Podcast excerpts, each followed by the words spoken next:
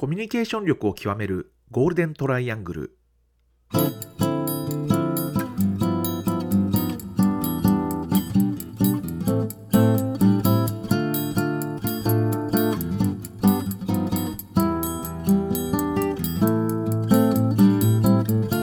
仕事でコミュニケーションを扱う3人がこれまでの経験や最新の話題を語りながらコミュニケーションとは何かを一緒に考えていくポッドキャストです。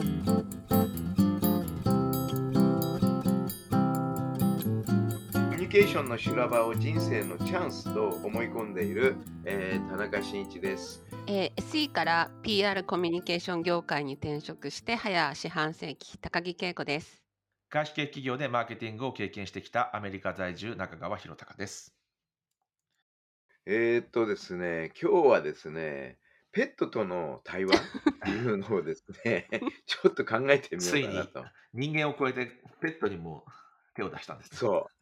いよいよ、あの、人間卒業っていうか、あの、あのペトロがなんか純粋だなって気が最近して。きたあの人間がいかに正直じゃないかっていうのがですね実感される今日この頃で あのそういう中で見るとやっぱやっぱりペット飼ってる人っていうのはそういうところにやっぱりペットの価値を求めてるのかなと。うん。あの嘘はつかないんですよねうんペットうん。はっきり言って。まあ別にこれ言語を駆使してね私は嘘をつきませんなんて言わないんだけどでもやっぱり基本嘘をつかないっていうね。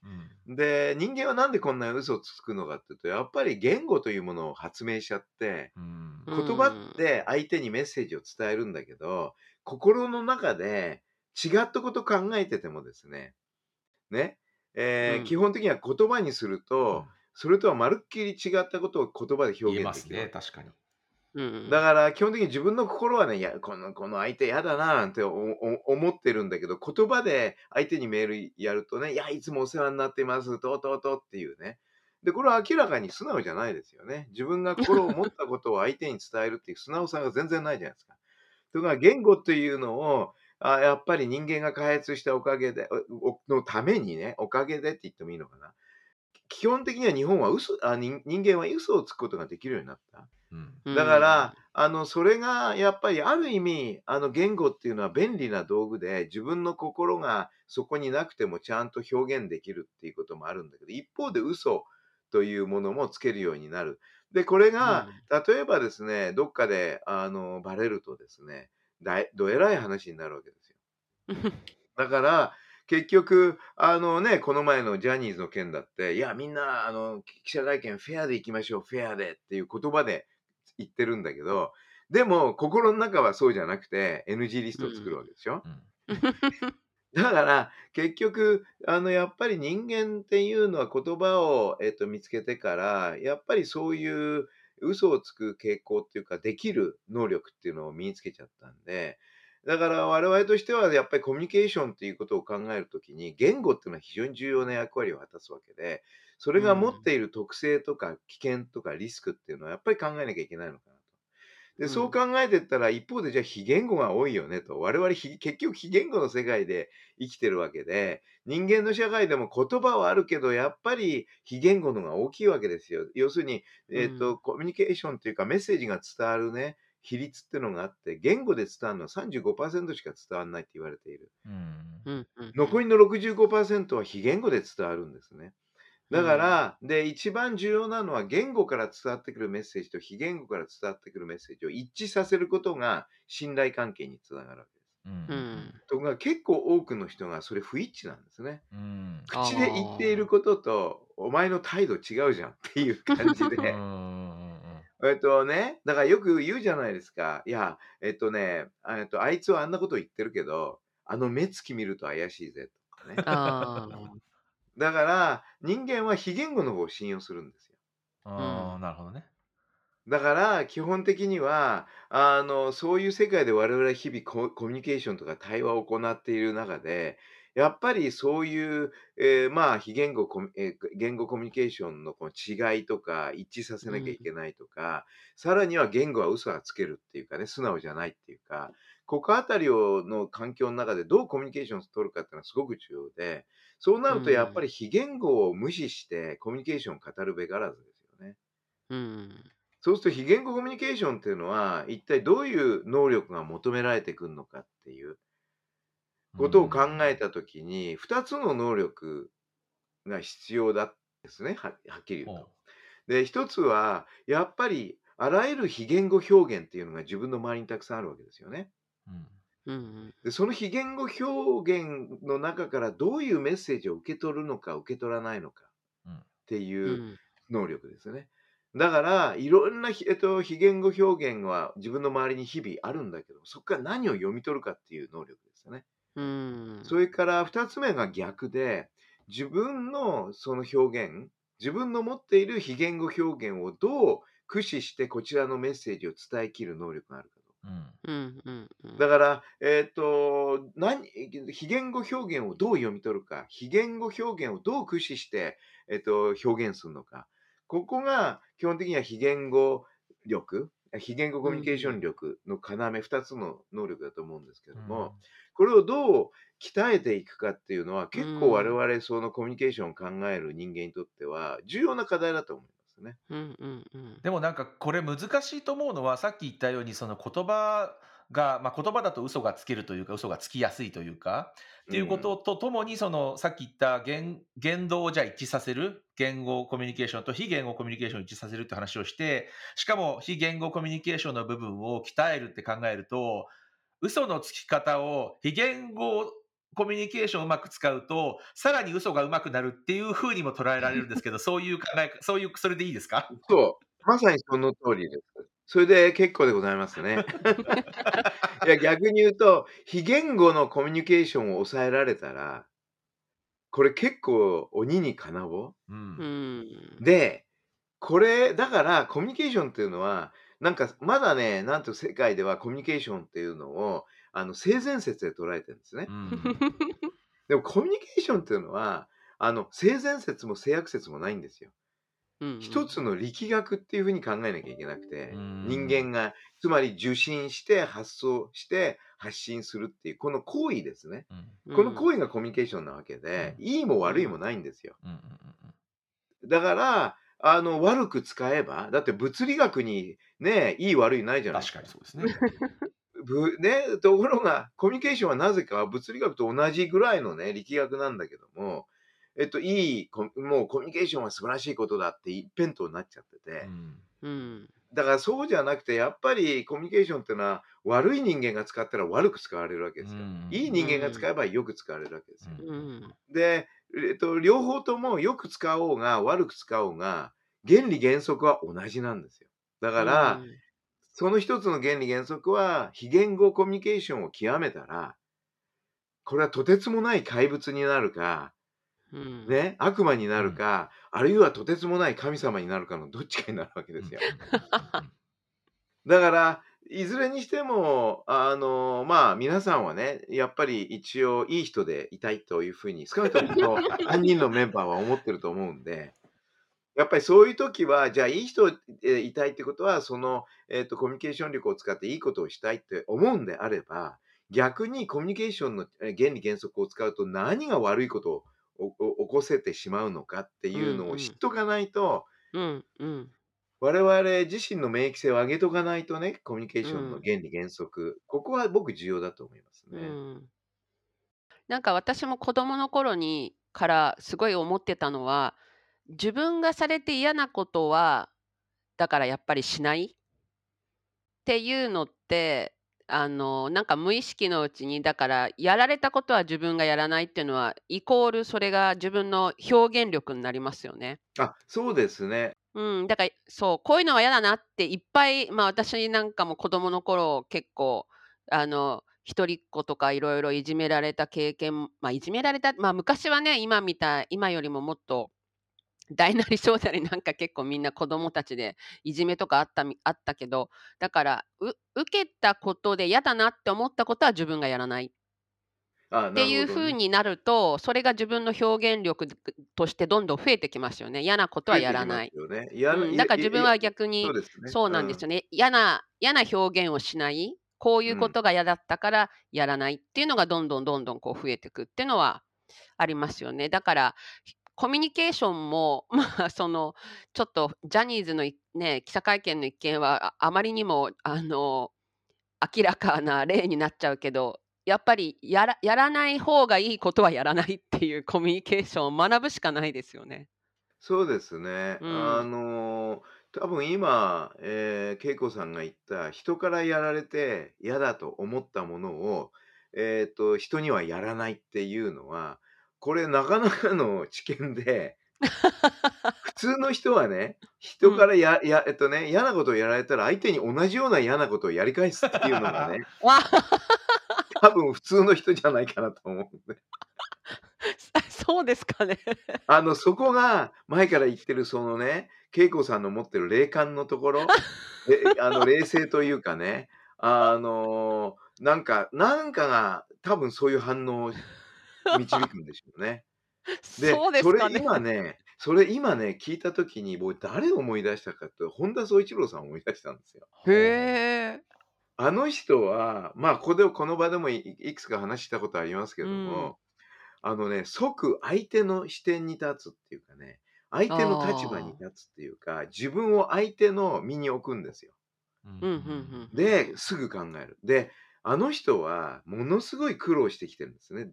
う小学ん。校しか出なくて、その後でっち奉公に出たり、う。いろんなんとこで実は、えっと、かなり、ま、一言で言うといじめ抜かれた？うーん。こう、なんていうのかな、えっと、経験っていうの積み重ねがあるように、まあ、いろいろなね、ただ本人はすごい元気なんだけども、う多分ん。そういう経験を積み重ねてきて、で、それは、えっと、そういう人がなんでね、ほんとにね、あの、上下関係もなければね、すぐこう、相手の立場に立ってかものを感じてくれるっていう人うで、ん。つまりそれは今言った、あの、恵子さんモデルなんですよ。相手 からやられた、やい嫌だと思ってやられたことは絶対、ま、相手にはやらない。これ積み重ねていくと、だんだんだんだん何が起こるかというと、絶えず相手から相手のも視点に立って、うあの、こう考える。修正というか、ができるんじゃないですか。これああ。結構ね、すごくいい話だと思いますよ、今の話。ほう。ほう、素晴らしい。な何しろコミュニケーションっていうのは相手を100%知れば、相手を100%動かせるっていう風に、あの、な、まあ、ある意味、ええ、原理なんですけども、うえ、そん。の相手を100%知るってことはほぼ不可能なんですよ。そうですね。うん、うんん。あの、いね、とこ自分がで邪魔してね、自分のお思い込うみとかん。ね、そういうででも今の話を要するにやられたことは、もう絶対相手にはやらないっていう発想で、それを積み重ねていくと、多分ね、相手を知るって相手の立場に立つっていうことがより、やありやすい。あ。ほう。なんかね、そういうメカニズムが出てきてんじゃないかなと思うから、今の発想すごくほう。面白いなと思いましたね。ほうほうほうほう。なるほど、さすが霊感師。霊感商法みたいに言わないでください。霊感コミュニケーションっていうのはいいんですかね？いや、いや、どうなんですかでも別にこれ感はだからがダメなんですね。そう、霊感でも霊感じゃないですよ。霊霊感じゃない。感とは違いますね。ね、違いますよね。霊感じゃない。かな。じゃあ、かかうん。感度ですかね。感度が高い。感じ方ですよね。僕でも、そういう風に感じる、あの、れね、恵子さんみたいにその、やられたくない自分がやられたくないことは相手にしないっていう発想はすごく面白い発想と同時に、どっちかとうん。いうと、みん少数派ですよね。わかんない。そうそうなんでああ、すか？そそううですかじゃないのかね。な？ええ、私どうだろう？自分あ、そうか、俺だけかな、ひねくれてるの。だ、そんなにあの、いじめられてないんじゃないんですか？結構私いじめ子供の頃とかなんかいあ、じめられて僕いじめら。られましたよ、随分。なぜかというとダブルいじめを受けてね、何が起こったかというと、まず初めローデシアってとこに行って、はじめうまあ、うんと、ん。なんとかなったんだけど、初めはひどかったですよ。人種う差別ん。のいじめうで。ん。で、ええって言って、そこをやっと乗り越えて、いよいよ日本に戻って帰国子女ね。うで、僕なん。んかはあの、初期の帰国子女なんですね。ああ、初期そうですよモデルなん確かに。そうですね。う初ん。期モデルはみんな辛い思いしてんですよ。日う本に帰ってくると。なぜかというと、ん。日本に帰ってくると逆に英語が上手くなってるから、うん。日本語がはいはい。下手になってんですよ。そうすると、あの、戻ってくると、あの、日本語が、え、ちょっと変だと、あの、うそのん。当時のですね、小学生っていうか、中学生も含めて、非うん。常にね、あの、いじめるんですよ。うーん、だから、なるほど。えっと、海外にきえっと、行っていじめられ、日本に戻ってきたらまたいじめられっていう、ダブルいじめですね。え、そのう中で田ん。中さんは逆にどういうふうに思ったんですか？そういう人たちに対して。いや、やり返しそれはやてやり返り返してやしてやろうっていう。と思ったんですか？いや、やり返してやろうって気持ちが普通じゃないですか、でも。ああ、そうなんだ。そっか。うん、だからね、えっと、なんだ、相手の、なんだっけ、下駄箱にうん。相手の手を入れて、そこを踏んづけるとかね。すごいな。で、即、足は速かったんで、さっと逃げるんですよ。うんうんうだ、ん。追いついてこれない。そんなんやったらさらにいじめられるって思わなかったんですか？いや、ま、そうでしたね、結果的にね。そうか。だから、確かにだから、でも、だからそういうあれがあるからなんだろうな、多分。うーん。やっぱり普通の感情だと反発しません？いや、それはね、強い人の考え方だと思いますよ、基本的うん、にそうそう、は。そうですよね。だってうん。喧嘩になるじゃないですか。やり返そうと思うと、いや、僕は喧嘩にしないですよ、逃げるから。喧嘩して、あ、なんか相手を攻撃して逃げるってことですね。そう、に逃げるっていう。え、でだってもそしたら喧嘩次会ったしたらほんと時にまたなんか、なんかやいや、られるかだからそういう。時はね、でもうん。小学生って案外忘れるんですよね。いや、もっと今のね、いじめはもっと陰険なんですよ、きっと。ああ、今陰険なんですか？うじゃあ、いじめの。レベルも高まってんですね。そう、多分ね、いじめのレベルはだいぶ違うと思いますよ。うこのん。この50年くらいで随分進化しちゃったと思いますよ。うーん。だってそれこそ LINE とかでね、1人だけまあ、入ってないグループ作っていね。じめとかする世界じゃないですか。あれそはひう。どいよね。ね、うそうですん。よね。だから逆に言うと、あれもコミュニケーションなんですよ。まさにそうですよね。うーん。だからあれも、だからね、コミュニケーションっていうのは、素晴らしいもんだけっていう風に考えずうに、ん。やっぱりね、いうん。じめでもあれ、こ僕コミュニケーションだと思いますよ。一つのコ。ミュニケーまあ、ションの力の、ね。あの、作用だと思いいや、ますよ。ほんとにう良くも悪ん。くも使えるってのは本当にその通りですよね。うだかん。ら、いじめっていうのはやっぱりあれもコミュニケーションの問題うで、ん。やっぱりしっかりとコミュニケーションをね、小学生あたりから、あるいはもっとね、低学年からどういうもんうかっていうのを、ん。で、そういう意味では今、恵子さんが言った教えないいですよね。じゅあの、人から、え、ね、やられて自分がね、嫌だと思うことは絶対相手にやるなっていうのは一つ。これはだって幼稚園のあたりからそういうのをコツコツと教えていけばうんうんうんうん。僕は相手の立場に立って考える、あの、感度っていうのが、あの、できると思いますよ。小学生って結構やっぱりまだオープンな、特にあの、え、う3ん。年ぐらいまでは、3年、4年ぐらいまで、6年になうると生意ん。気になってくるけど。そこあたりにやっぱりちゃんとそういう教えをするっていうのは重要だと思いますよね。確かにそうですよね。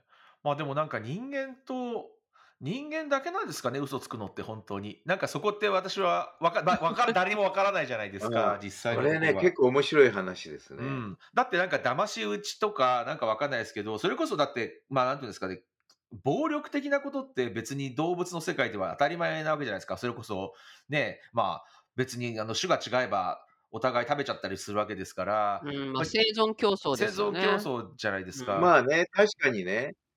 ただね、多分、人間の騙すっていうのは、なんていうのかな、と、動物が動物でもいますよね、確か。あの、だってなんだっけ、騙して食っちゃうのが、あの、植物にもいるじゃないですか。こうパカーって開いてて、綺麗で、そうはいはいはい止まって。パパって、要するに、ああれうん。もある意味、ううん、ううう騙しまあ、そうですね。擬態とかも全部そうですよね、そういう意味ではそうです。よね。うん。だから、それはあくまで逆に言うと、生存の中での本能の一部であって、うんうんうん。人間の場合はその本能とは関係なく、うん。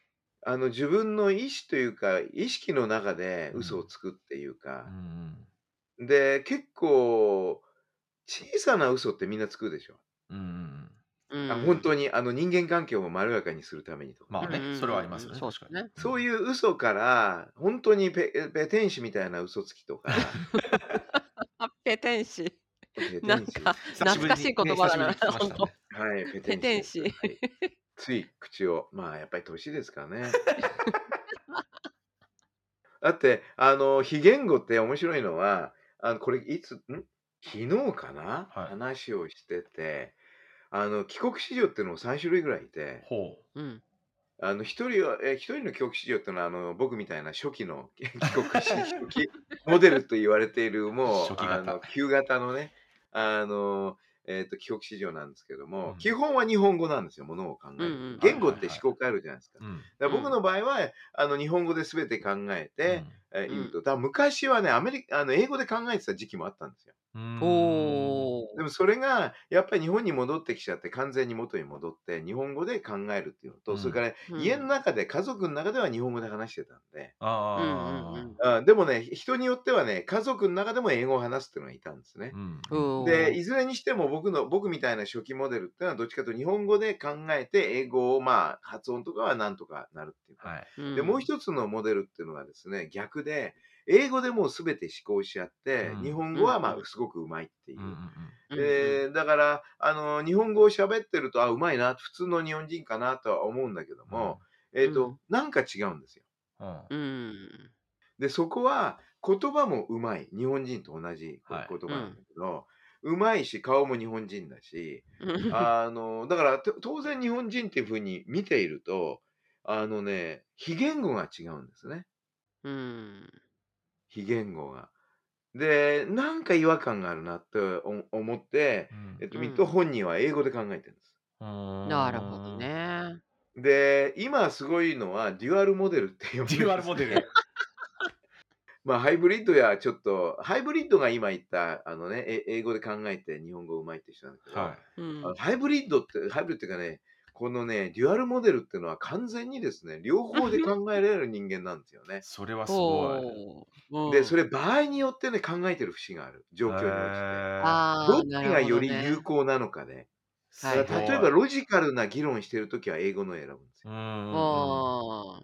でもっとなんていうのかな、わけのわかんない、こう、えっと、なんていうのかね、まあ、あうんの呼吸でとか、そういう世界に入っていくと日本語で考えるっていう。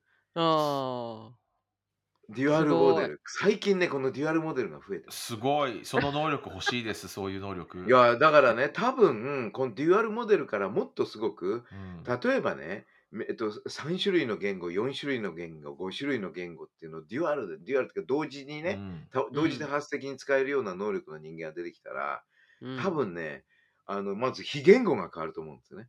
うんうんうんああ。もう全然こう、うわーってこう、非言語が変わると思うんですよね。で、えっと、そっちはどどの言語にギアチェンするかっていうぐらいになるし、うんうんうん。だからね、あの昔アメ、英語で考えていたって経験があるんで、その時のイメージっていうのがあるんで、それがこう、本当に両方いろんな言語で日本語、英語で切り替えられてたら、うんだ多分だいぶ違う、なんというか、ものの見見方感うん感じ方が出てくるんだろうなっていう、そういう線はうありますよね。ん。だからそれがもう即、だから言語の思考回路をどっち作ってるかによって、うん。げ言語あ、非言語が変わってくるっていうのを発見しましたん。なんかでも、私はあの生粋の東京生まれの東京育ちなんで、日本語で言うと、私の個人的な考えだと、私は超標準語のはずなんです。まあ、東京弁というか、本当にあの鉛のないあの 標準語だと思うんですね。で、ただなんかこう関関西に行って関西のこう人たちが周りにいると、なんかイントネーションが関西に弁になるなってくるんだとか、ああそう九州に行ってお友達とで九州福岡とかこうまあその博多ねあたりでこういて耳から博多弁とかが入ってくるとなんかそのイントネーションにつられて自分の喋り方も九州弁になるとかね、うんあと英語も同じでなんかヨーロッパとかいもちろん UK に行くともう当然イントネーション的になんかブリティッシュ・イングリッシュになりアメリカに行くとそうねやっぱりアメリカに戻るっていうのはなんかありますよね。ありますね、完全に。アメリカ、うん、あのーあります。う一応僕、基本はブリティッシュ・イングリッシュだったのが、アメリカに行ってから完全にスポイルされて、あいい加減な、そういう悪くなったみたいな言い方はやめてください。上下はないんです。上下はないんです。上下はないですか？そうですか。すいません。なんかね、えー、キングズ・イングリッシュ、まあ、クイーンズ・イングリッシュ、今、キングズ・イングリッシュ、うんだよな。キキングズ・イングリッシュの場合っていうのは、なんとなく、なんとんだろう、なんか、品がないですか？なんつったら怒られちゃうね。また、すいません、また差今の却下。別用語。はい、今のは却下です。うちはアメリカの企業なのにね。そうですよ、そうですよ。そんなこと言ったら。もえでもなんかアメリカのその英語で考えるときってどういうふうになってるのか私は私もアメリカにそれなりに長く住んでますが、うんあのやっぱりもうね30くらいまでは日本にいたのでそういう発想にはならなかったのならないので多分ね。どういう感じなのかなっていうのはすごいなんか体験したいっていうか自分の中に取り取り入れてみたいんですけど。多分ね、ろろ6歳っていうか7歳、8歳、9歳、うんえーぐらいまでは英語で考えてたんじゃないかなと思いまうーん。す。で、その後、日本にえー戻ってきて、教育を受けて、どんどん英語を忘れていくんですよね。うん僕ははいはい。すぐ、あの世代、えーあの子供の時代って、習得も早いけど本当忘れるのもそうですよ早い。ね。うん。だから、どんどん忘れていくわけですよ。うんで、初期モデルの特徴ってみんなそうなんです。うあんの、わーっとこう、えっ、と、英語にもうは入入り込んでいくんだけど、その後日本に戻ってきて、えー、年ね、小学生あたりで、えーあるいは中学生ぐらいで戻ってきた子っていうのは忘れるんですね、どんうんどん。ただ中学生だとまだ英語の教授が始まるけど、小学校だと英語がないでしょあの当時は。今は確かにそうですね。だから忘れ速度が高くて、で、どこで、えっと、こうリマインドされるか、例えば中学校で英語をやるんだけど、でも中学のその当時の教育ってもう全然ダメでしょ？そうですよね。先生の発音がぐちゃぐちゃだったみたいな。そうまあ、まず先生の発音がダメ。ね。で、あと文法とか、なんかわけのわかんないね、うんえっと、ことか、話す力が全然つかない。うんせいぜい読む力ぐらいで、書く力もつかない。ひどいですよね。えーで、それでもうどんどんどんどん落ちていくわけですよ。で、ただ少なくともまあ、受験勉強で英語をやんなきゃいけないんで、うんそういうことで、あの単語とかそういうのはあって、あと発音は保てるんですね。うん。発音はね。でも、話すってことがどんどん落ちて、で、それで大学に入ったりしてると、そこでなんか海外のね、サークルとか、いわゆる、まあ僕の場合は交換留学を仕切ってた、えっとね、えーサークルに入ってたんだけど、はで、それで、あの、交換留学とか、あるいは向こうから来たりして、そこで英語を話す機会になってくるっていう。で、徐々に英語に目覚めていくんだけど、もう完全に忘れ去りますよね、小学校の時の。一番英語の発想できるようにするっていうのは、やっぱり幼稚園から小学生の小学年で向こうに行って、そこでずっとしばらく高校までいれい。ばう、ん多分、デュアルに近いんじゃないですかね。そうなんですうね。ん。小学校、中学校、高校っていうのがやっぱりでかいですよね。そうですようんね。ただそうなると完全にもうそうですね。あの、まあ、あとは家族の方針で、家族でいるときは日本語を話すっていうことをするのかしうんうんうないのんか。これ本当家族によって分かれるんですよね。うん。えーでもデュアルモデルになるにはどうすればいいんですかね？どどこが違う？何が違ったんですかね？これはあのね、な、なるっていうもんじゃなく、結果としてなってるっていうことを世界だと思いますよ。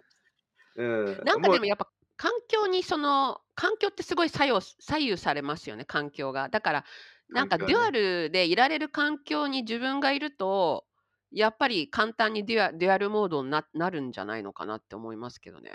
まあだから英語で考えないと歯が立たないっていうか、うんそうそうそうそう日本語で考そうですよねえないと歯が立たないかっていうその経そうですよね験が、えーうんを積み重ねると徐々にあこの時は英語で考えようこの時は日本語で考えようってう、いうん話になってるんですよ。なるほど、ね。そうですよね。面白い。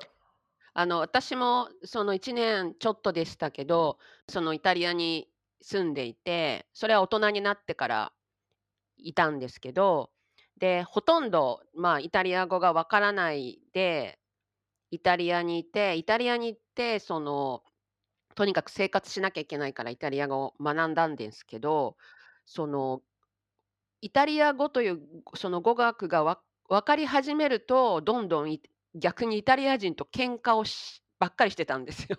なるほどね。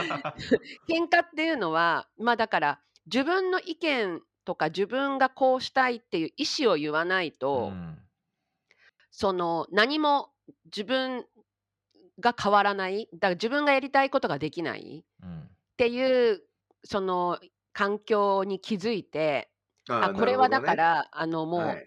自分で言わないとその自分が例えばこっちに行きたいとかこれが欲しいとかもうとにかくちっちゃなことでもちゃんと言わないとそれそれが達成できないっていうことが別に言語だけじゃなくて、えー、と言語がううまく使えたとしてももうそのタイミングそのタイミングですよね。このこの時にバッて言わないともうそこで自分の意思がもう通じなくなっちゃうみたいな。うんだから言葉だけじゃなくてなんかそういうモードでずっとイタリアに住んでたら逆に私だから疲れちゃったんですよ。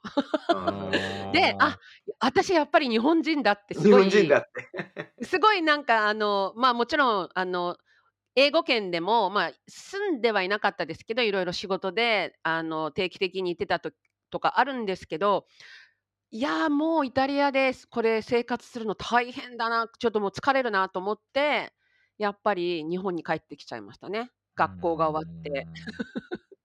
なるほど。でも、うん。確かにね、あの、例えばアメリカにいるときに家族同士の付き合いがあると、えっと、まあ、向こうの家に行って、あるいはむ向こうがこっち来たり、で、それで行くとですね、ち向こうの小さい子、アメリカ人のね、えー小さい子がだだこねたりなんかしたりするときに、母親がですね、質問するんですよ。うん。おう。事細かく。なんで泣いているの？と、何が欲しいの？と、何が一体あなた気に食わないの？えっ、と、えーもうね、そこをね、言うんですよ、いろいろと。で、それがね、本当に言葉で明確に言うんですよ。日本人の、えっとお母さんって逆にもう言葉なく 行動が先に出てきてね、うんそうですね。何やってんの？パンパンパンってこういう感じがあるんだけど、うん。あの、アメリカのね、家族、まあ、その家族が特別っていうわけじゃないと思うんだけども、はですね、お母さんがですね、言葉でね、うん正すんですよ。何がやりたいの？なぜ泣くの？どうして欲しいの？うん何なの？っていうのをね、言葉でね、相手の顔をじっと見てね。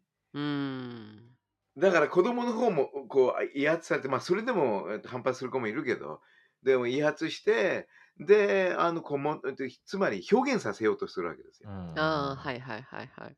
これはね、結構、日本との違いっていうのはちょっとそうですねそうですね。まあ確の、あるから、にだから、表現をとにかくしなさいと。ね。うんえっ、と、わーわー泣いてるだけじゃなくて、だだこねてるだけじゃなくて、あなたは一体なんでだだこねてんうの、んね。表現しなさいというのを今のね、うんうんあの、恵子さんのイタリアでの経験の話を聞きながらちょっとイメージしましたね。そうですよね。なんか日本の日本のお母さんって怒るかほっとくかですよね。そうそうそうそう。子供が泣いちゃったりすると、そう怒るかほっとくんですよね。ほっとくかね。うんで、なんかなんで泣いてるのっていう感じで、あんまりまあそういうふうにねされてるもちろんお母様とかいっぱいいると思うけど、なんかそうだな。だで、多分アメリカなんかでそういうシーンを見ると、その、本当に質問してるというよ、質問してね、それを知りたいというよりも、子供に表現させるっていううんうんうん意味合いが実はすごくあるんじゃないかなと。なるほ。ど。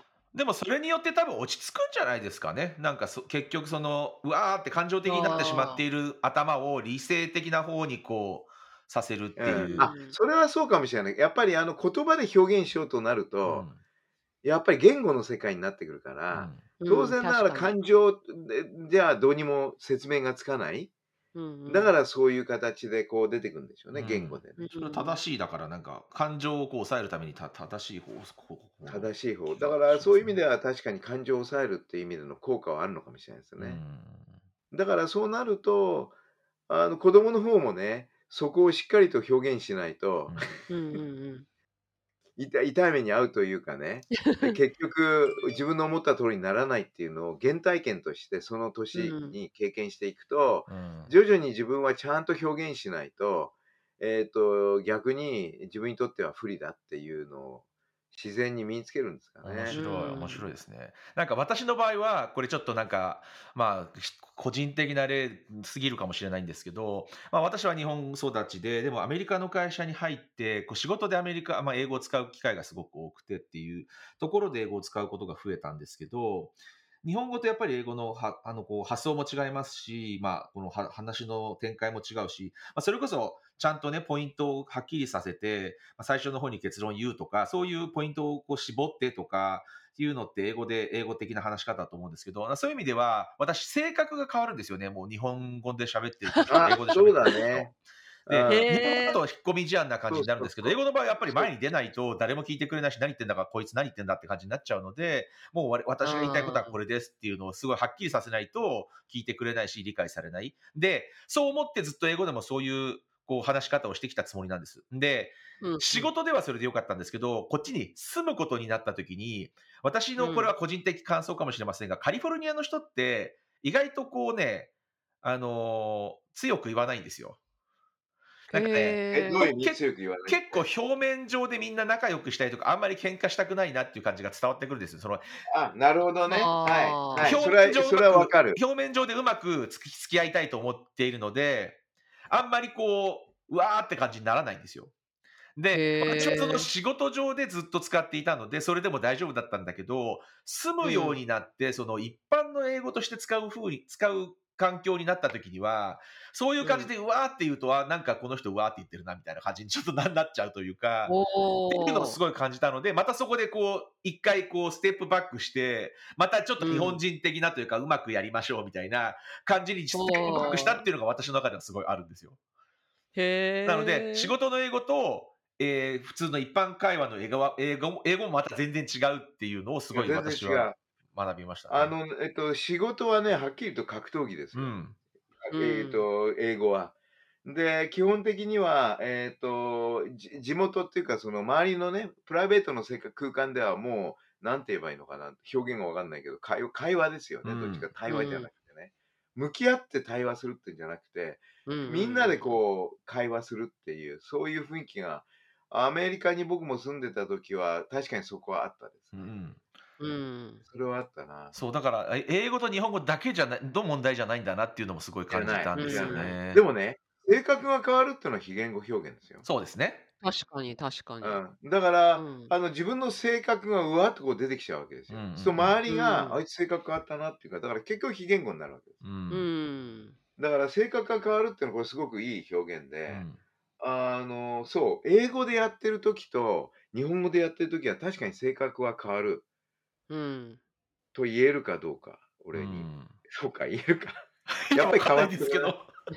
でも、やっぱりだから、言葉ってコミュニケーションのツールだから、その、こうしないと伝わらないって分かれば、そういう話し方、そういう、なんて言うんだろう、口から出る言葉とかってそうなりますよね、結局ね。そうね。はい。だからやっぱはいはいツールだからそうしなきゃいけないうんっていうので、まあ、しこう、こう自動的にかやっぱか変わ変わるというか変えてるんでしょうね、きっとね。そうだとまあ、か思いますねうんうん。確かにそうだな。うん日本人、日本で、日本人に対するのとアメリカ人に対する非言語全然違うもんな。ううんんで、犬と猫にもまた違うんですよね。違うんですね。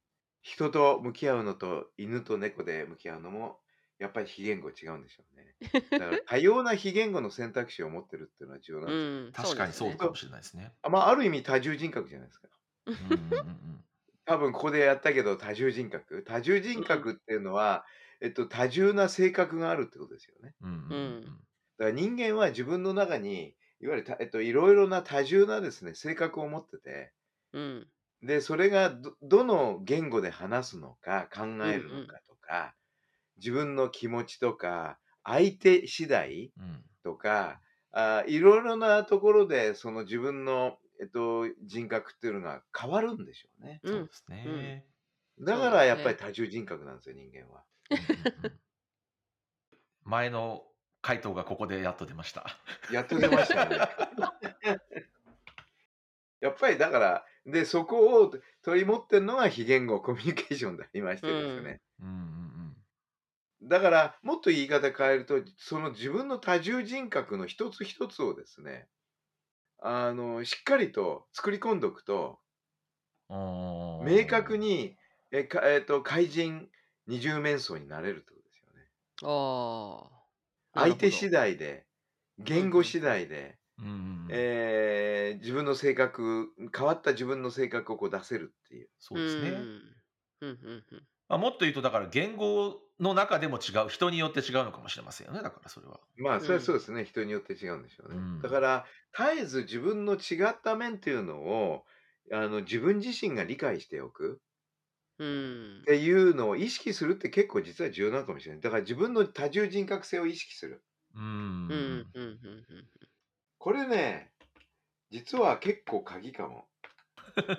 お いや、僕ね、多分そ、そこあたりが結構重要かなと思いますね。どの自分の人格を演出するっていうか出すのか出さないのか。で、それをするためには自分がどれだけの人格を持ってるのか整理整頓しておかなきゃいけない。うんそうですね、確かに。で、人格ですから、もう思いの方は固まってるわけですようん。うんうんうんんあの、えそれを演じるとかなりきるじゃなくていいんですよ、人格だから。うんそう人格だと自然にもう非言語がうんうん一致してくるわけですよ。うんうんうんそうですね非言語、言語が。人格だから。そうですね。だからいかにそういう多重人格を自分の中に持つか。ううんそうするとそういう多重人格を持つとですね、多分何がね、あ高まってくるかというと柔軟性が高まってくるんだと思いますよ。あーあなんかわかりますそれフレキシビリティ。うんうんうん確かにこれは言えると思うな。うん柔軟性が高まる。うんそう柔軟性が高まるっていうことはですね、あの変なとらわれとか思い込みとか、うん好き嫌いとか偏見とか、そういうものから少し自由になれる。うんだから、うん気分的には楽になる。うんうんうんもっと言うなら楽になるところからだんだん、あの、楽しくなる。楽しくなるところからだんだん快快快感になるっていう。